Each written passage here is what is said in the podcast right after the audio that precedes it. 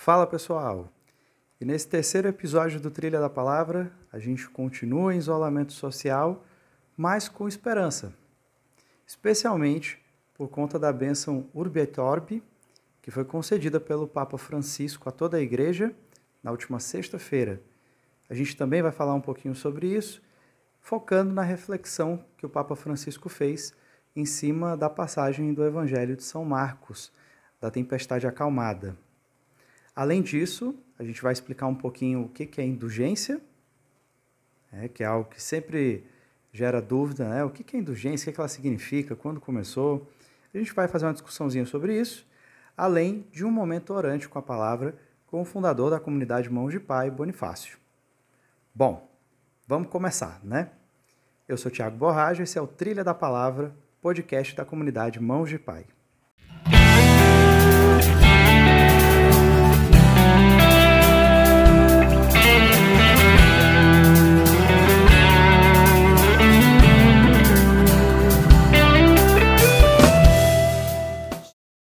E a gente começa esse podcast hoje falando sobre a bênção Urbe que foi concedida pelo Papa Francisco na última sexta-feira, 27 de março.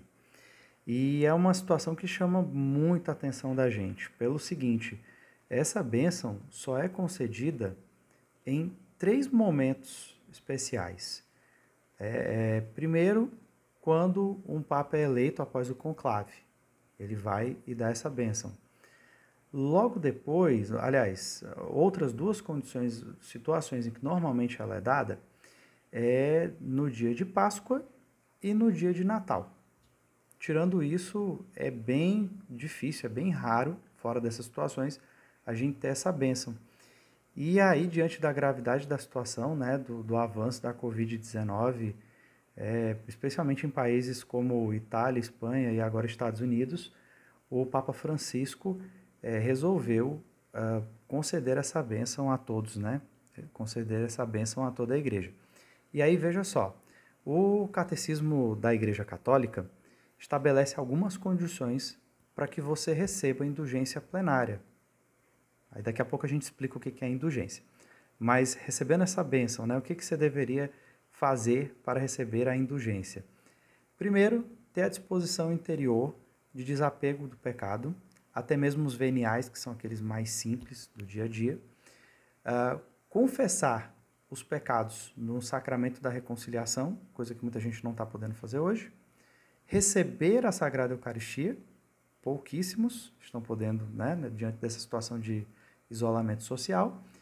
É, rezar pelas intenções do Santo Padre e realizar um ato enriquecido de indulgência plenária, que nesse caso né, dessa última sexta-feira era o acompanhamento da benção mesmo. O é, que, que acontece? Essa indulgência, né, você pode tanto utilizar para você, como você pode direcionar para alguém, para uma alma do purgatório.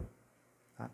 Nesse caso, né, é, especialmente para especialmente para esta bênção, né, assim, essa, essa bênção inédita que a gente recebeu, uh, é, havia dois pontos importantes que estavam no decreto da penitenciária apostólica, que são os seguintes, ó, vou fazer uma leitura rápida aqui para vocês. Os doentes, a, quem recebe a indulgência plenária, né? Os doentes de coronavírus, os que estão em quarentena, os profissionais de saúde e familiares que se expõem ao risco de contágio para ajudar quem foi afetado pela Covid-19 poderão simplesmente recitar o Credo, o Pai Nosso e uma oração a Maria.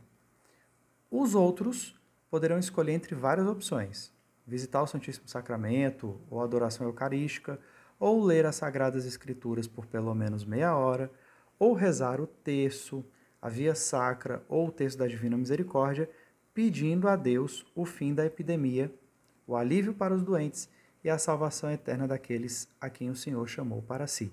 Né? Você vê que as, as condições para essa bênção são excepcionais, é, já que né, a gente não pode seguir aquilo que, que é pedido, né, aquilo que é orientado pelo catecismo da Igreja Católica.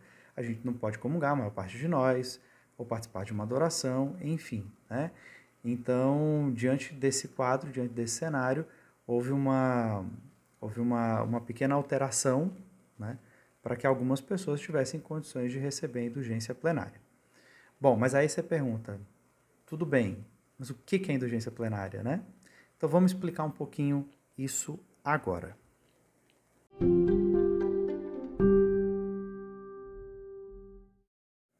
Então, pessoal, é o seguinte: para a gente falar sobre indulgência, eu preciso falar sobre outras coisas primeiro. Então, vamos aqui, certo? É, vamos começar com o pecado, tá? Então, quando, quando você peca, né, você, você gera uma, uma, você comete um ato ruim, né, uma situação ruim, o que, que acontece? É, o pecado termina tendo dois efeitos. O primeiro é em você, na sua vida, né, na sua vida pessoal. E ainda há um segundo ponto, que é na, do ponto de vista comunitário. O seu pecado gera um efeito comunitário. Aí a gente lembra São Paulo, que diz que nós formamos o corpo da igreja, né? nós somos o corpo. Então, se uma parte não está bem, ela termina por consequência afetando o corpo inteiro. Como uma situação bem simples, você machucou o dedo, seu, seu dedo está com um pequeno ferimento, está lá te incomodando. Apesar de ser um ferimento local, uma, uma situação que está tá te, tá te incomodando, está te causando desconforto é, numa região específica, é algo que querendo ou não, afeta o teu corpo todo, porque vai te irritar, vai te incomodar, né? ainda que seja num ponto específico. E é um raciocínio parecido que a gente leva para a igreja, né? que a gente traz para a igreja. É, quando você tem uma situação de pecado, é, você tem uma situação que a gente pode considerar como desordem, que gera uma desarmonia na comunidade.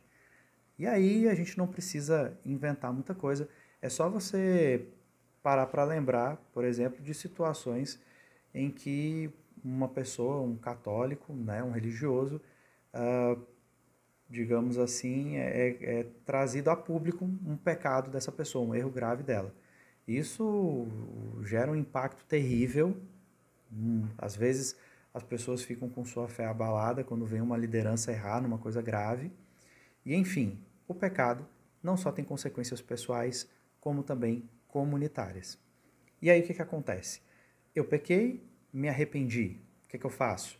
Eu vou atrás do sacramento da reconciliação, eu vou me confessar. O que, que a confissão faz para a gente?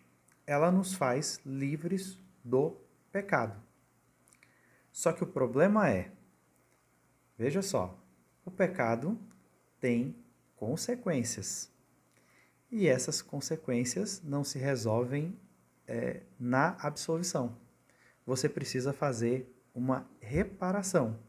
Se nós pecamos e causamos uma desarmonia na comunidade, a gente precisa fazer uma reparação para recuperar a harmonia. Essa reparação é o que a gente chama de penitência. Então, quando você vai se confessar, o padre diz: Ah, você vai fazer determinada coisa para que você repare o mal que você fez. O curioso é que na igreja primitiva, você só conseguia de fato a absolvição depois de cumprir a penitência. Hoje é diferente, a gente recebe a absolvição depois da própria penitência, né? Antes você só poderia comungar, né? Só receberia a absolvição de fato dos seus pecados se você já tivesse a cumprido. E, e eram é, penitências bem rigorosas. Vou só pegar aqui um texto do, do professor Felipe Aquino, onde ele conta alguns, algumas das penitências. Acompanhe aqui comigo. Ó. É, ele diz, né? A igreja antiga dos primeiros séculos, a absolvição dos pecados só era dada aos penitentes que se acusassem dos próprios pecados e se submetessem a uma pesada penitência pública. Por exemplo, jejum de 40 dias até o pôr do sol, trajando-se com sacos e usando silício, autoflagelação, retirada para um convento, vagar pelos campos vivendo de esmolas, etc., além de ser privado da participação na liturgia eucarística e da vida comunitária. Isto era devido ao horror que se tinha ao pecado e ao escândalo. Aquele que blasfemasse o nome de Deus, da Virgem Maria ou dos santos ficava na porta da igreja sem poder entrar, sete domingos durante a missa paroquial, e no último domingo ficava no mesmo lugar sem capa e descalço, e nas sete sextas-feiras precedentes jejuava pão e água, sem poder neste período entrar na igreja. Aquele que rogasse uma praga aos pais devia jejuar 40 dias a pão e água. As penitências eram muito pesadas, né? E aí, é, depois, de, depois de pagar essa penitência, só depois, depois de passar por esse processo todo, é que o cidadão conseguia de fato a absolvição. Então, primeiro você ia passar um bom tempo reparando os seus erros, e às vezes algumas penitências demoravam muito tempo meses, às vezes até ano, para que a pessoa conseguisse, de certo modo, é, reparar, né? Conseguisse reparar o mal que fez. Então era uma situação bem extrema na igreja primitiva. Bom, aí no mesmo texto, o professor Felipe Aquino diz assim: essas pesadas penitências e outras tinham o objetivo de extinguir no penitente os resquícios do pecado e as más inclinações que o pecado sempre deixa na alma do pecador, fazendo voltar a praticá-lo. Então, essa, essas consequências do pecado não se trata apenas de uma reparação ah, ao efeito na igreja, mas ao próprio indivíduo também. E o que, que aconteceu? Né? No, no primeiro século, o primeiro século é marcado pelas perseguições. Né? A Igreja Católica, os cristãos, de modo geral, são perseguidos pelo Império Romano e foi uma época em que nós tivemos um grande número de mártires, muitas pessoas que morreram pelo rei. Né? A gente lembra o Coliseu Romano, por exemplo, quantos cristãos foram destroçados é, nesse, no, no, num festival público, digamos assim, né? num evento público, é, apenas pelo fato de serem cristãos. Sendo que esses mártires não eram mortos de imediato. É, eles ficavam presos e aguardavam o dia da execução durante alguns dias. Então, qual foi o costume que se surgiu? É, muitos penitentes, né, muitos daqueles que, que estavam pagando por um pecado grave, é, recorriam à, à intercessão dos que estavam presos à morte, porque eles já se preparavam para serem mártires, né, para oferecer um grande sacrifício pela igreja. E aí, um desses mártires, né, que estava já aguardando o momento de derramar seu sangue por Cristo, escreveu uma carta para o bispo pedindo que fosse feita uma troca da penitência pesada da pessoa que recorreu a ele, né, fizesse uma troca do seu sacrifício, do, do, do, seu sangue derramado, pela pena de alguém que pediu para ele, né, alguém que pediu socorro, pediu a sua intercessão.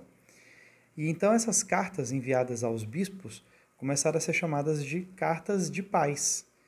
E aí esse documento era entregue ao bispo, o penitente era absolvido da penitência, né, da, da, da penitência pública, que eram muito pesadas essas penitências, é, e também ficava livre dessa dívida com Deus. Essa, essa pena temporal, que a gente chama, né, essas penas temporais, eram apagadas com o sacrifício de outra pessoa. Você transfere, digamos assim, né? Você transfere para o pecador arrependido o valor satisfatório dos sofrimentos do mártir.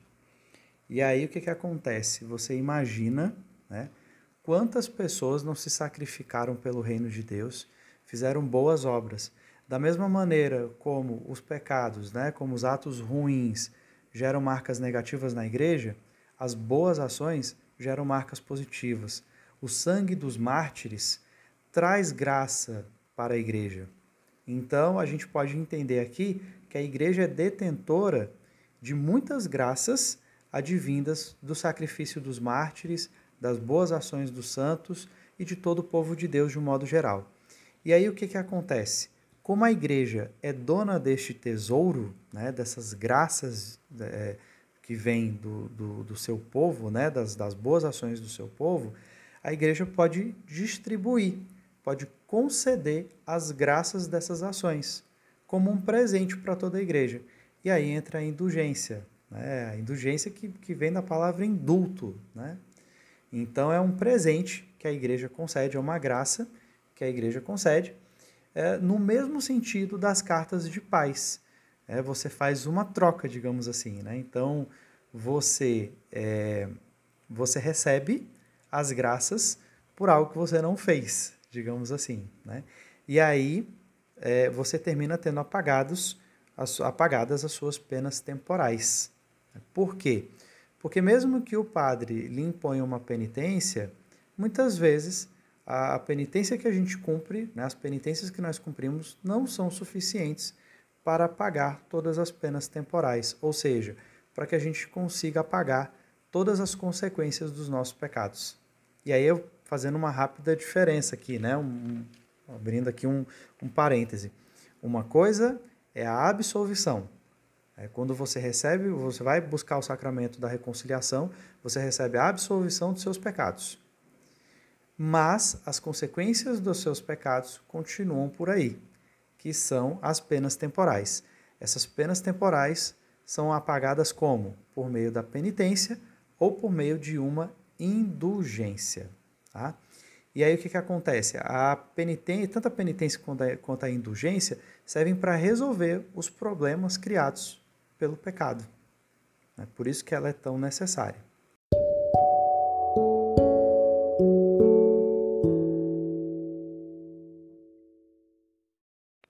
Antes da bênção, o Papa Francisco fez uma reflexão em cima do Evangelho de São Marcos, capítulo 4, versículos de 35 a 41 é, que conta uma situação onde Jesus estava num barco com os discípulos e então veio uma grande tempestade de vento e as ondas começaram a se jogar para dentro do barco que já estava se enchendo.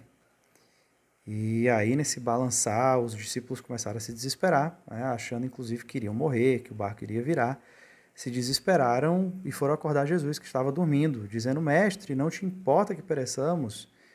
Então Jesus se levanta, conjura o vento, diz ao mar: silêncio, quieto. Logo o vento serena, né, se acalma e houve uma grande bonança. Então ele vira para os discípulos e diz: Por que tendes medo? Ainda não tendes fé?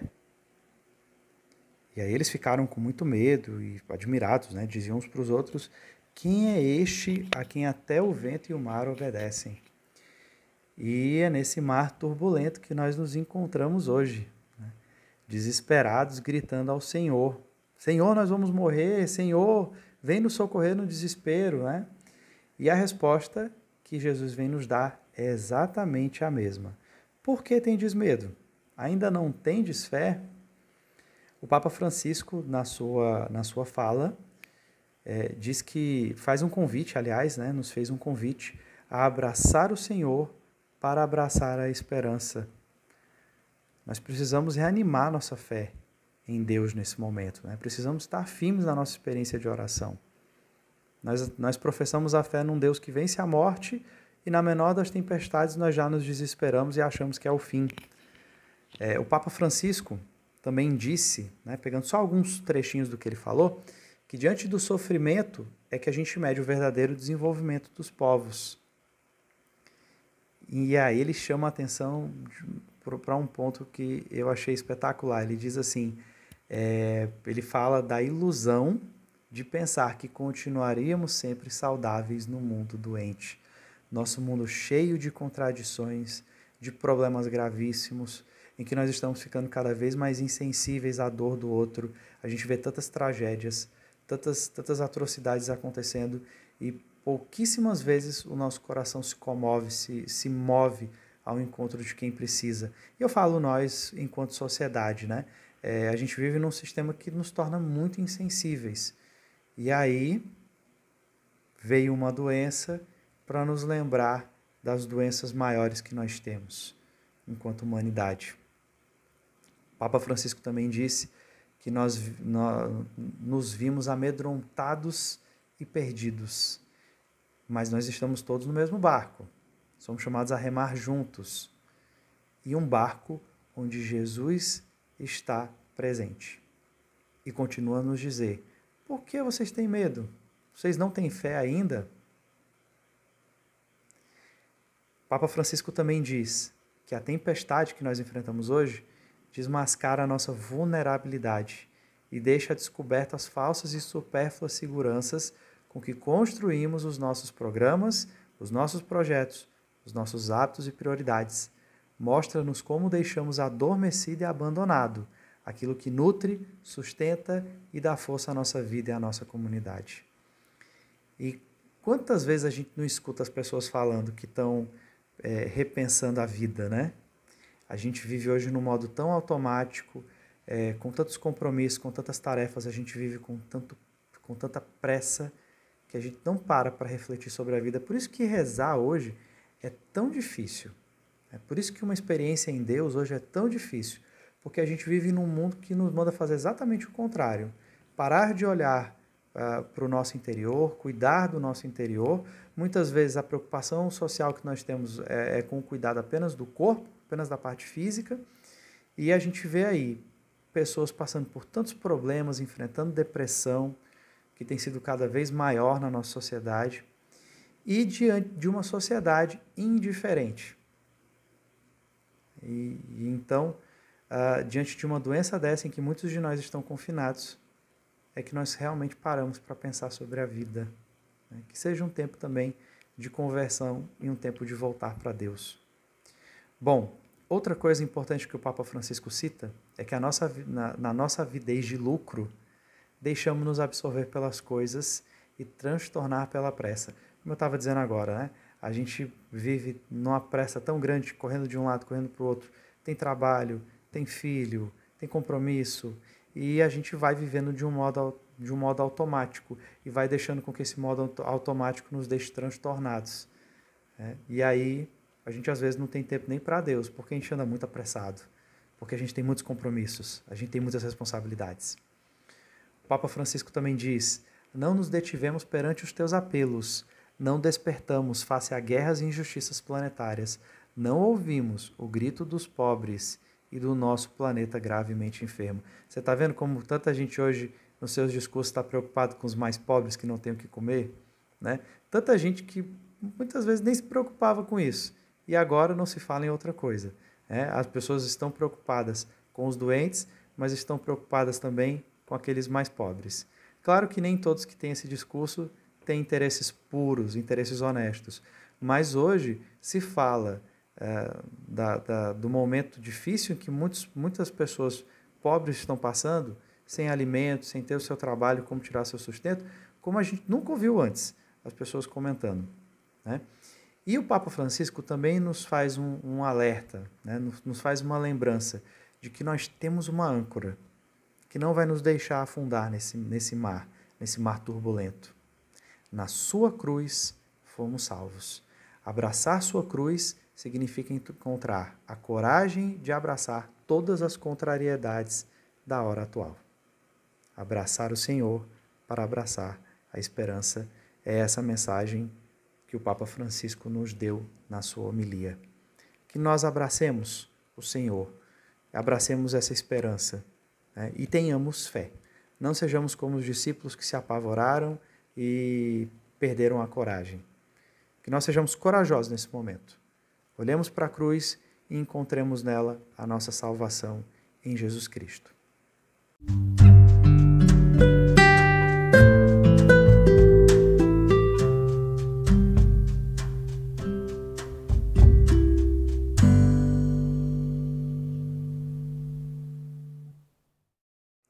E a gente queria fazer nesse momento um convite a você que nos escuta, é, um convite à oração, um convite a depositar a sua confiança, a nossa confiança em Deus, que nós possamos dizer que a nossa proteção está no nome do Senhor. E aí para esse momento de um de uma de oração, né, mas de uma oração baseada, pautada na palavra de Deus, nas escrituras, a gente vai ter aqui hoje a participação especial do Boni, fundador da comunidade Mãos de Pai, que vai nos ajudar nesse momento de reflexão, nesse momento em que nós precisamos colocar a nossa confiança em Deus. Olá, meu irmão, minha irmã. Eu me chamo Bonifácio Vieira, sou membro consagrado da comunidade católica Mãos de Pai. E hoje eu peço a sua companhia, a sua atenção para falar um pouco de algumas inspirações que Deus tem colocado em meu coração nesses tempos tão desafiadores que nós estamos vivendo. Antes dessa rápida reflexão, eu queria convidar você a rezar comigo. Queria convidar você a rezar comigo o Salmo 45, 46. Você possa tomar sua Bíblia agora e nós vamos pedir a Deus a sua proteção. Vamos também tomar posse dessa palavra confirmando a proteção divina sobre nós, sobre nossas famílias, sobre nossas casas. Então, tomando a palavra, Salmo 45, 46, nós rezamos juntos. Deus é para nós refúgio e força, defensor poderoso no perigo. Por isso não temos medo se a terra treme, se os montes desmoronam no fundo do mar, que se agitem espumando as suas águas, tremam os montes pelo seu furor. Um rio com seus canais alegra a cidade de Deus, a santa morada do Altíssimo. Nela Deus está, não poderá vacilar. Deus vai socorrê-la antes que amanheça. As nações se amotinaram, os reinos se abalaram. Ele trovejou, a terra se dissipou. O Senhor dos exércitos está conosco nosso refúgio é o Deus de Jacó. Vamos repetir o versículo 8. O Senhor dos exércitos está conosco. Nosso refúgio é o Deus de Jacó. Vinde e vede as obras do Senhor. Ele fez prodígios sobre a terra. Acabará com as guerras até nos confins da terra. Quebrará os arcos e partirá as lanças queimará no fogo os carros de guerra. Parai, sabei que eu sou Deus, excelso entre as nações, excelso sobre a terra. Versículo 12, como o oitavo. O Senhor dos exércitos está conosco, nosso refúgio é o Deus de Jacó. Vamos repetir juntos? O Senhor dos exércitos está conosco, nosso refúgio é o Deus de Jacó.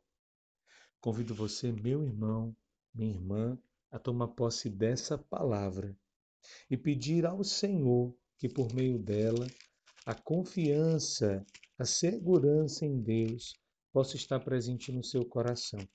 Eu sei que nós estamos muito abalados, sei que os tempos são difíceis, existe muita incerteza, muita insegurança, mas a nossa segurança está em Deus e nós precisamos clamar e pedir que Ele venha em nosso socorro. Queria que você tomasse um outro salmo, né?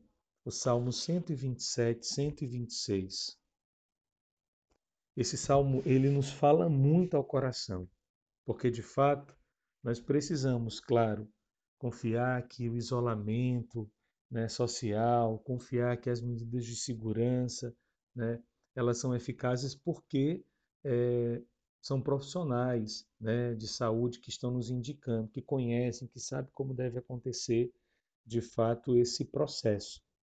Mas se nós não confiarmos em Deus, se não houver fé, se não houver segurança em, no Senhor, em Deus, de nada vale.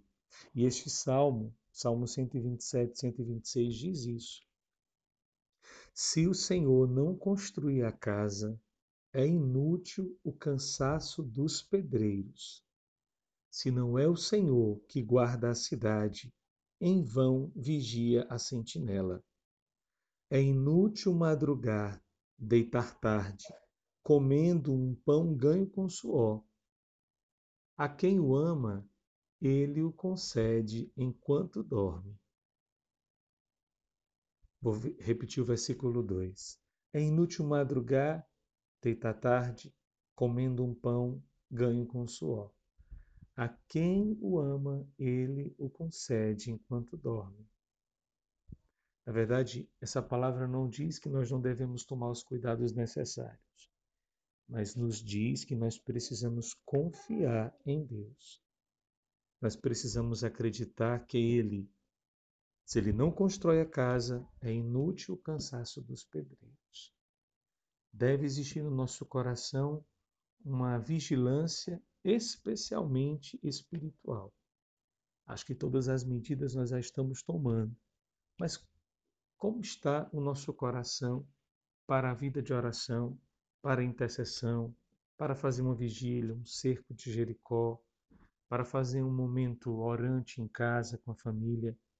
Se o Senhor não construir a casa, é inútil o cansaço dos pedreiros. Vamos colocar no nosso coração, pedir a proteção de Deus, pedir a proteção dos santos anjos, pedir a proteção, a intercessão de Nossa Senhora. Ao longo desta, desse podcast, eu quero convidar você a rezar muitas vezes comigo.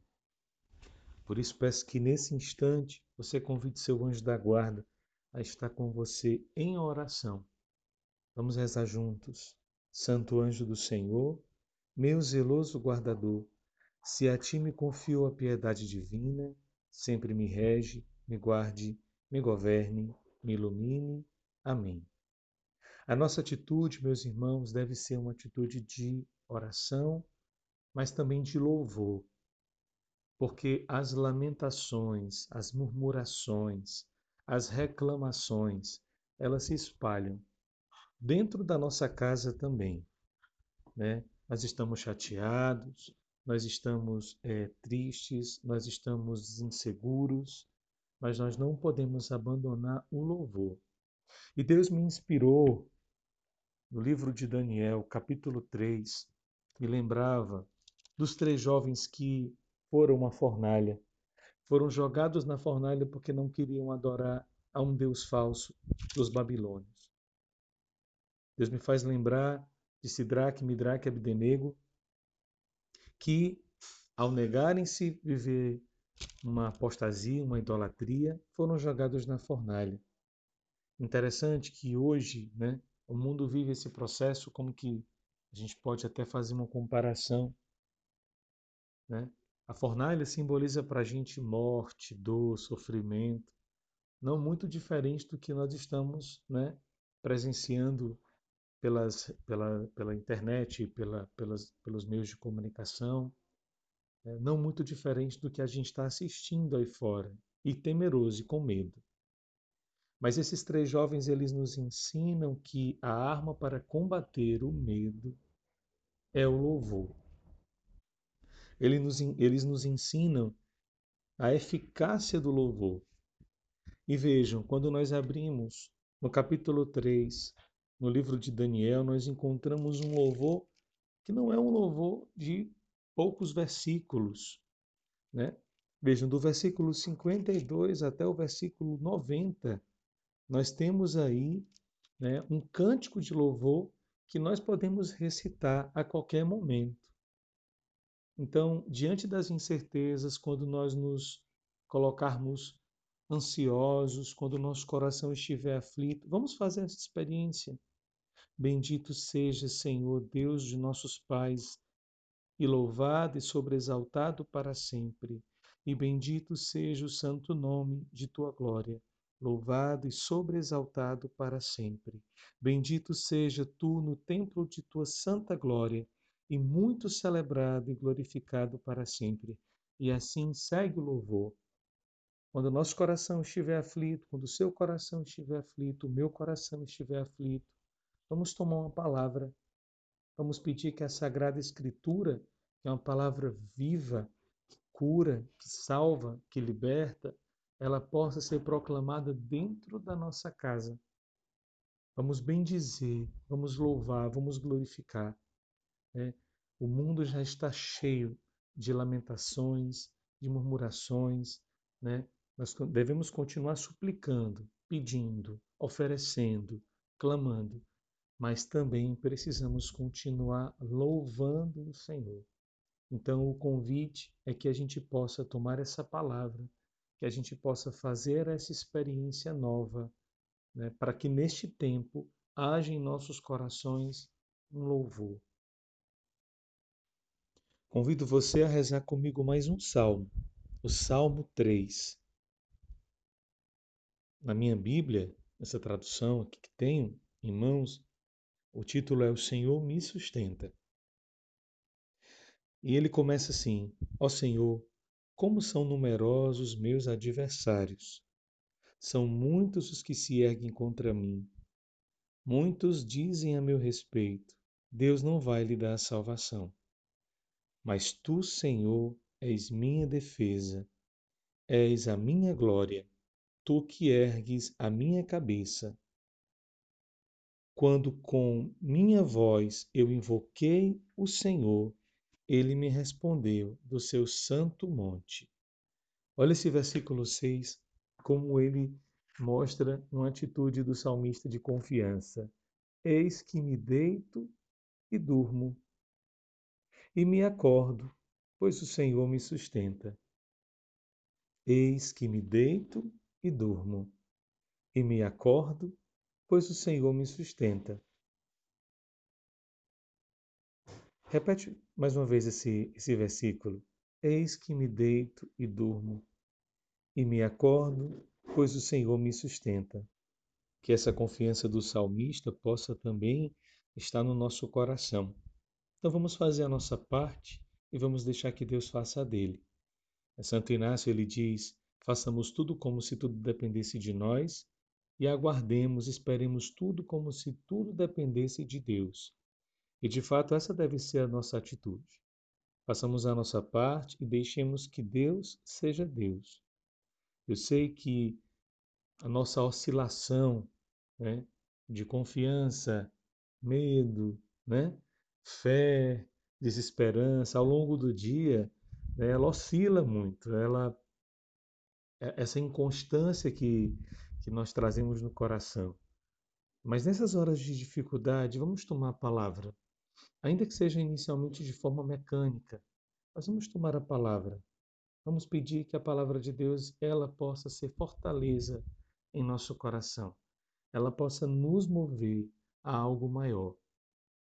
Então, concluindo, queria rezar com você. Ainda em oração, nós estamos aqui fazendo um momento de oração e de partilha.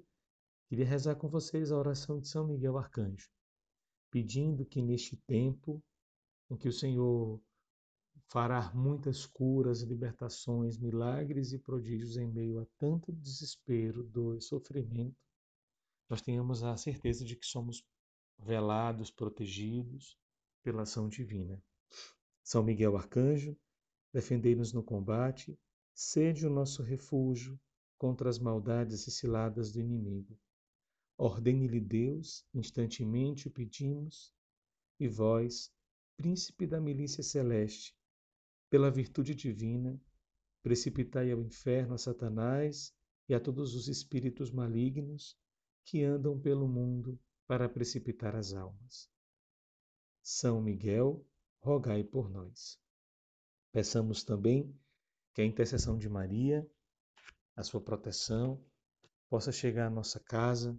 Vamos pedir que Nossa Senhora ela nos cubra com o seu manto e que, ao rezarmos o terço, o rosário, o ofício, a gente também possa sentir esse refrigério, essa ação divina, essa proteção materna de Nossa Senhora.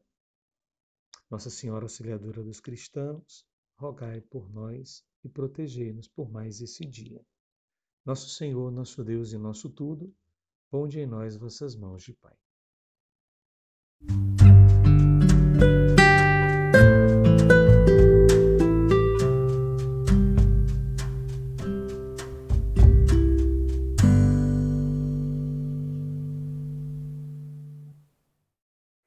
Então é isso, pessoal. Este terceiro episódio do Trilha da Palavra vai ficando por aqui. A gente agradece a paciência de vocês conosco, ter nos escutado até o final. A gente espera que as informações aqui tenham sido úteis para vocês e, especialmente, que o momento de oração tenha sido fecundo, gere frutos na sua vida. Bom, que a bênção Urbi et Orbi do Papa Francisco nos traga força para esses próximos dias, dias em que nós continuaremos em isolamento social e que nós depositemos nossa confiança no Senhor. Nosso Senhor, nosso Deus e nosso tudo, ponde em nós vossas mãos de Pai. Que Deus abençoe todos vocês e a gente se encontra no próximo episódio. Tchau!